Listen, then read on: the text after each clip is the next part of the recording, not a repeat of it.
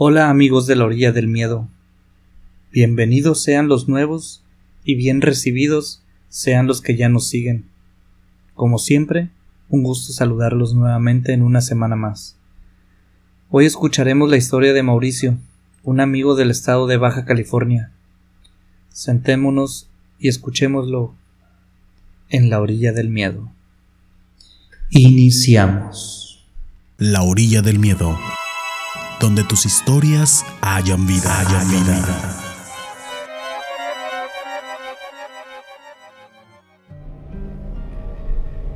Un saludo muy grato para ustedes y su audiencia. Si me lo permiten, quisiera enviar un saludo a mi amiga Giselle. Es una seguidora de su canal y fue quien me lo presentó. Muchas gracias. Mi nombre es Mauricio y desde corta edad me di cuenta que soy muy susceptible a todas las energías que nos rodean, pero que no se pueden ver. Tuve amigos imaginarios. Primero mis padres lo tomaron como broma, pero con el tiempo, cuando les decía cómo se veían y que me daban mucho miedo, les dejó de hacer gracia. Me empezaron a llevar con doctores, pero yo aprendí a mejor no decirles nada, y poco a poco les dije que estaba dejando de verlos.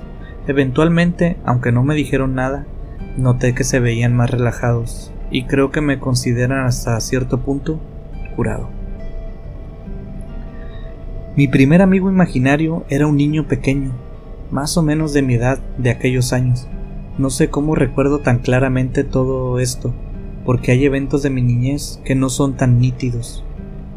Este amigo imaginario, que es como yo aprendí a llamarlo por aquellos días, siempre vestía la misma ropa. Usaba un pantalón café que se veía como de otra época y una camisa blanca. Usaba tirantes color negro zapatos negros y tenía su pelo cortado de honguito. No sé si recuerden, pero en mi país estuvo de moda durante mucho tiempo. Él nunca me habló, solo aparecía de repente a un lado mío, donde yo estaba. La mayoría de las veces cuando yo estaba solo, pero no siempre. Como les decía, nunca me hablaba, solo me señalaba cosas. Me señalaba una puerta, me señalaba un juguete. Con el tiempo entendí que quería que yo usara aquello que me señalaba. A veces era un carrito, un muñeco, otras veces me señalaba habitaciones donde yo debía de entrar. Con el tiempo, esa comunicación no verbal evolucionó. No era clara, pero pudimos establecer una comunicación fluida. Corríamos y jugábamos juntos. Siempre estaba de buenas, y yo podía ver cómo se reía carcajadas, pero no emitía sonidos. Mi familia se ponía feliz cuando yo jugaba con él, porque me veían contento. A él lo recuerdo desde siempre, desde muy chico. Nunca le puse un nombre. No recuerdo si se lo pregunté alguna vez, pero sí tengo muy en claro que él no podía hablar. Jugaba conmigo como un niño más, pero sin decir una palabra. En el tiempo que yo pasaba con este amigo imaginario, se me comenzó a aparecer otra cosa.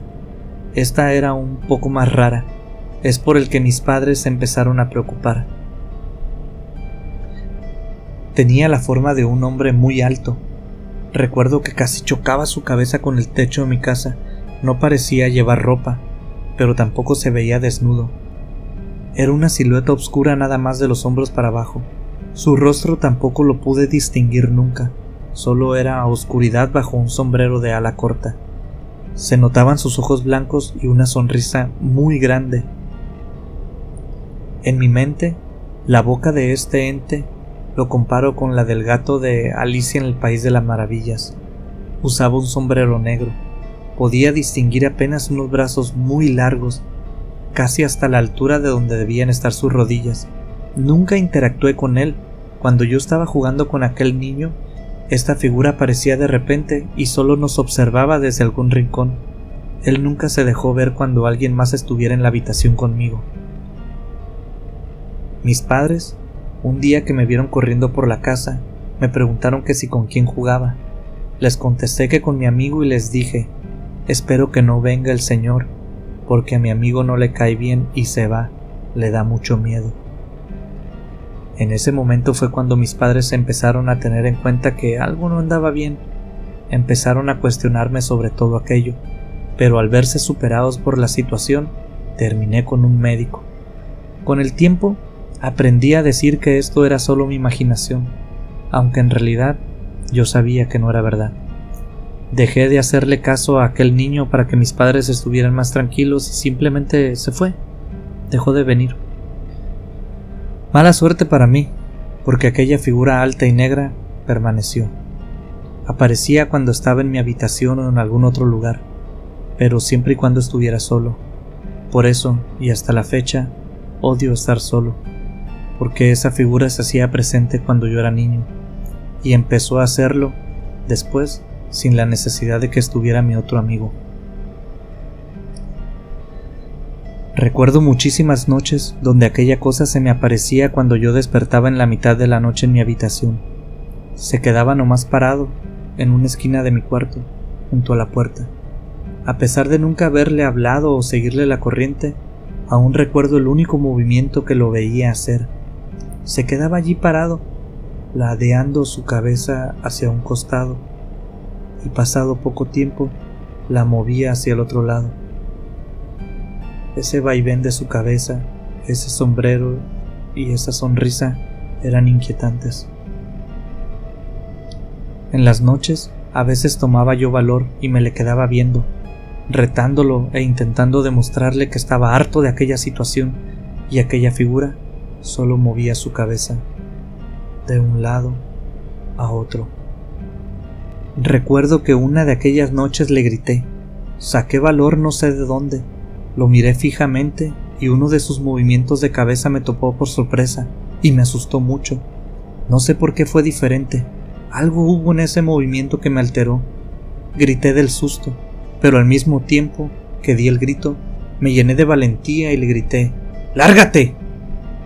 Creo que debía haber gritado muy fuerte, porque mis papás llegaron muy rápido.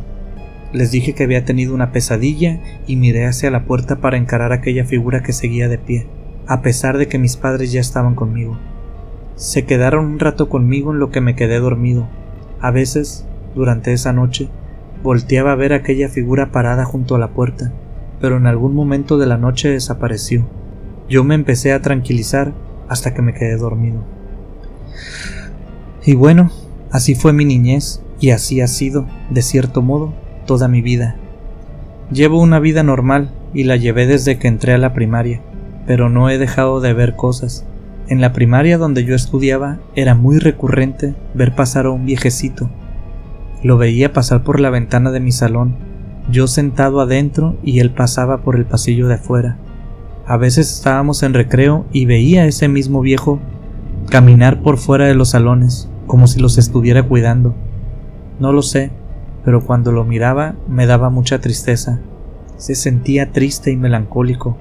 El hecho es que mientras fui creciendo, aprendí a distinguir quienes estaban entre nosotros y quienes no. Y ahorita les cuento la historia, pero así los empecé a llamar, los que estaban y los que no estaban. Durante mi primaria nunca tuve amigos para contarles esto, y a mis padres ni loco. Todos los niños aprendemos a corta edad lo que se puede hacer y lo que no con nuestros papás. Y los míos seguramente hubieran terminado por volverse locos ellos o pensar que loco era yo. En la secundaria, en cambio, hice un amigo muy cercano y a él le conté todo sobre los que estaban y los que no estaban. En los parques era súper común ver gente que no estaba. Algunos se sentían enojados, algunos tristes, algunos solo iban caminando. No sé cómo, pero podía sentir su estado de ánimo es para mí muy extraño intentar describir esto que les narro. Lo he hecho ahora de adulto muchas veces a muchas personas, pero aún no logro que las personas entiendan por completo lo que siento cuando algo así se presenta. Con el tiempo, dejé de ver a las personas que no estaban, empecé solo a sentirlas. Quizás mi mente las bloqueó, o tal vez bastaba con sentirlas y ya no necesitaba verlas. Me gustaría decir que alguna me siguió o que me hablaban, pero no fue así. Solo las veía y ellos muy rara vez me volteaban a ver. La mayor cantidad de veces nunca se percataron de mi presencia, Es como si fuera yo invisible para ellos. Nunca vi el típico fantasma sin cabeza o mutilado, empapado de sangre. Eran, por así decirlo de algún modo, personas normales, pero caminan entre nosotros y alrededor de todos. Y yo podía saber cuando eran personas que no estaban. Casi siempre se hacían presentes en lugares concurridos. Empecé a dejar de ponerle atención a este fenómeno cuando me casé. Algo curioso es que mi primera novia se volvió mi esposa. No sé si por esta extraña situación que siempre me rodeó, pero nunca fui muy amiguero, solo aquel amigo de la secundaria a quien le tomé tanta confianza como para contarle lo que me pasaba. Y por ende tampoco fui muy noviero. De hecho, aquel amigo de la secundaria jamás me creyó. A manera de juego yo le decía, ¿ves a esa señora? ¿ves a aquel niño? Y él me decía, no está o sí está. Y así fue que les quedó el nombre de los que están y los que no están. Mi amigo siempre pensó que era una broma mía, y yo no me molesté en decirle que no lo era, por lo menos en insistirle. De hecho, agradecí que lo viera de esa forma, porque podía decirle a alguien lo que veía y esa persona ni se inmutaba. Cuando mi esposa y yo nos casamos, ya estábamos esperando a nuestro hijo a quien llamaré Juan, por respeto a él y por sugerencia de mi esposa no daré su verdadero nombre. Cuando Juan nació, empecé a poner toda mi atención en él. Dejé un poco mi trabajo, solo empecé a aceptar la mitad de clientes que tenía antes para dedicarle más tiempo. Todas las tardes íbamos a caminar a diferentes lugares, al campo, a la playa, a los parques, a donde se nos ocurriera pero lo que les voy a contar sucedió un día que fuimos a acampar.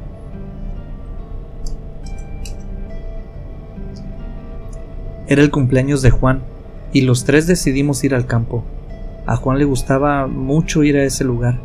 Es una parte del bosque donde va poca gente y por las noches las estrellas se ven espectaculares. Estaba atardeciendo cuando decidimos ir a caminar. Fuimos los tres por una vereda que hay en aquel bosque, pero nos distrajimos con la plática y los juegos. La noche nos atrapó, pero la verdad es que no representaba mucho problema para nosotros. Íbamos equipados con linternas, ropa y botas, no éramos unos novatos. Cuando volvíamos al campamento, Juan venía caminando frente a nosotros, no muy separado, pero a cierta distancia. Yo venía abrazado con mi esposa, de repente Juan se detuvo y se quedó mirando a un lado del camino. Levantó su linterna hacia la misma dirección y yo pensé que había visto algún animal. ¿Qué viste? le pregunté a mi hijo. Y él no dijo nada. Se quedó callado, solo mirando a un lado del camino. Nos hizo señas con su dedo para guardar silencio y nos dijo en voz baja, Shh. Creo que vio una persona, pero ya no está.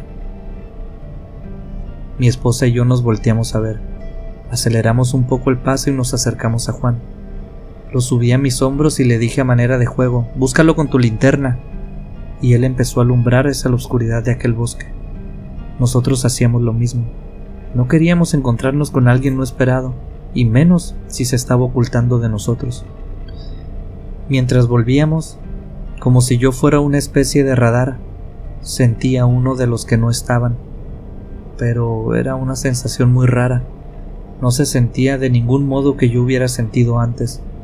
Siempre podía conocer sus estados de ánimo, porque eran estados de ánimo que yo había tenido. El enojo, la rabia, la alegría, pero esta vez era diferente. Me sentí muy incómodo. Era como si tuviera cosquillas en el cerebro y piquetes en los brazos y piernas. Era una sensación muy extraña que alertó todos mis sentidos. Es de los que no están, le dije a mi esposa, quien abrió los ojos muy grande me preguntó, ¿lo puedes ver? A lo que le respondí que no. Nos encaminamos hacia el campamento y encendimos un fuego. Nos quedamos sentados alrededor de aquella fogata mucho rato de la noche. Comimos y jugamos con Juan hasta que se quedó dormido. No lo dejamos dormir solo en la casa de campaña. Lo invitamos a sacar su bolsa de dormir y quedarse con nosotros junto a la fogata. Se emocionó mucho y aceptó el momento. No sabía él que nosotros estábamos siendo precavidos. Mi esposa y yo platicamos la posibilidad de que Juan pudiera estar viendo las cosas que yo veía de niño. También abordamos la posibilidad de que se hubiera confundido, pero no teníamos modo de saberlo. La sensación que tuve en el camino era la única prueba que teníamos para apoyar la versión de que Juan hubiera visto algo, algo que no estaba. Pero mi hijo recién cumplía 10 años ese día. Se me hacía raro que él no hubiera visto esas cosas desde pequeño. Todo esto lo platicamos mi esposa y yo, con Juan dormido del otro lado de la fogata. Estuvimos de acuerdo que al día siguiente yo le preguntaría a Juan sobre este asunto. Sería la mejor manera de quitarnos las dudas. Así lo decidimos y nos fuimos a dormir. Pero a mitad de la noche desperté. No me despertó ningún ruido, solo aquella misma sensación de cuando veníamos por el camino, pero ahora más intensa. Esa comezón en el cerebro, esos piquetes en los brazos. No abrí los ojos de inmediato. Primero pensé que era motivo de algún adormecimiento del cuerpo por haber dormido mal. Tardé en darme cuenta, pero a los pocos segundos mis sentidos se pusieron alerta de nuevo y entendí que era la misma sensación de antes. Me senté rápidamente y entonces lo vi. Algo estaba junto a mi hijo. Esa cosa estaba en posición de cuclillas. Estaba viéndolo directamente. Juan seguía recostado, dormido junto a la fogata. Aquello era casi como un hombre.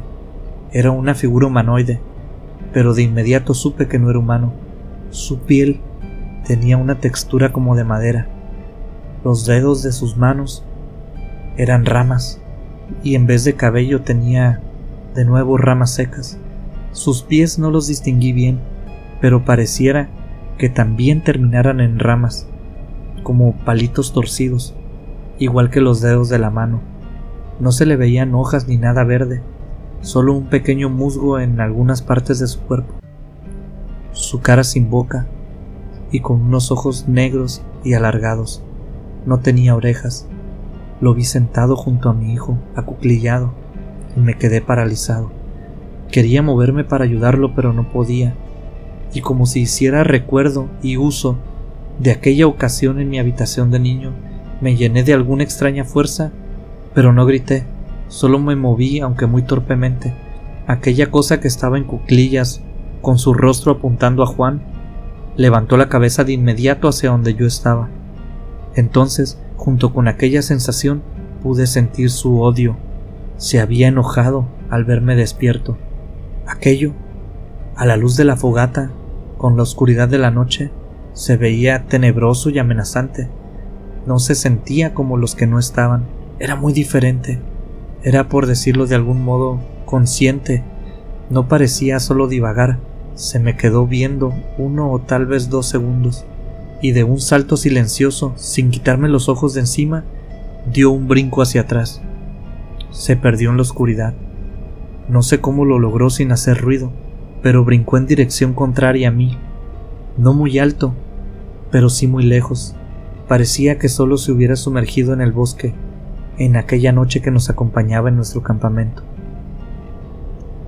Me acerqué a mi hijo y él estaba súper sudado y estaba haciendo mucho frío.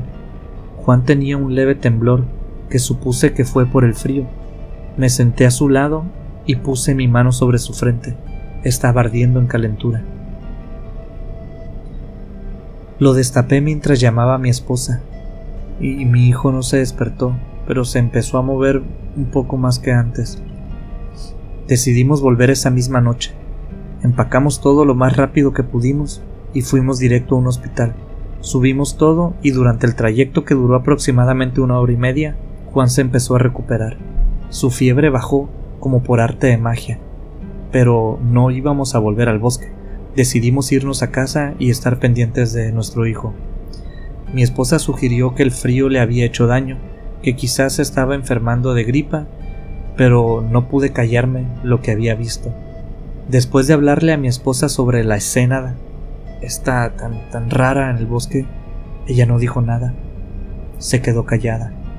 Duramos así unos diez minutos y de repente Juan dijo algo, algo que nunca olvidaré. Papá, viene con nosotros. Está arriba del carro.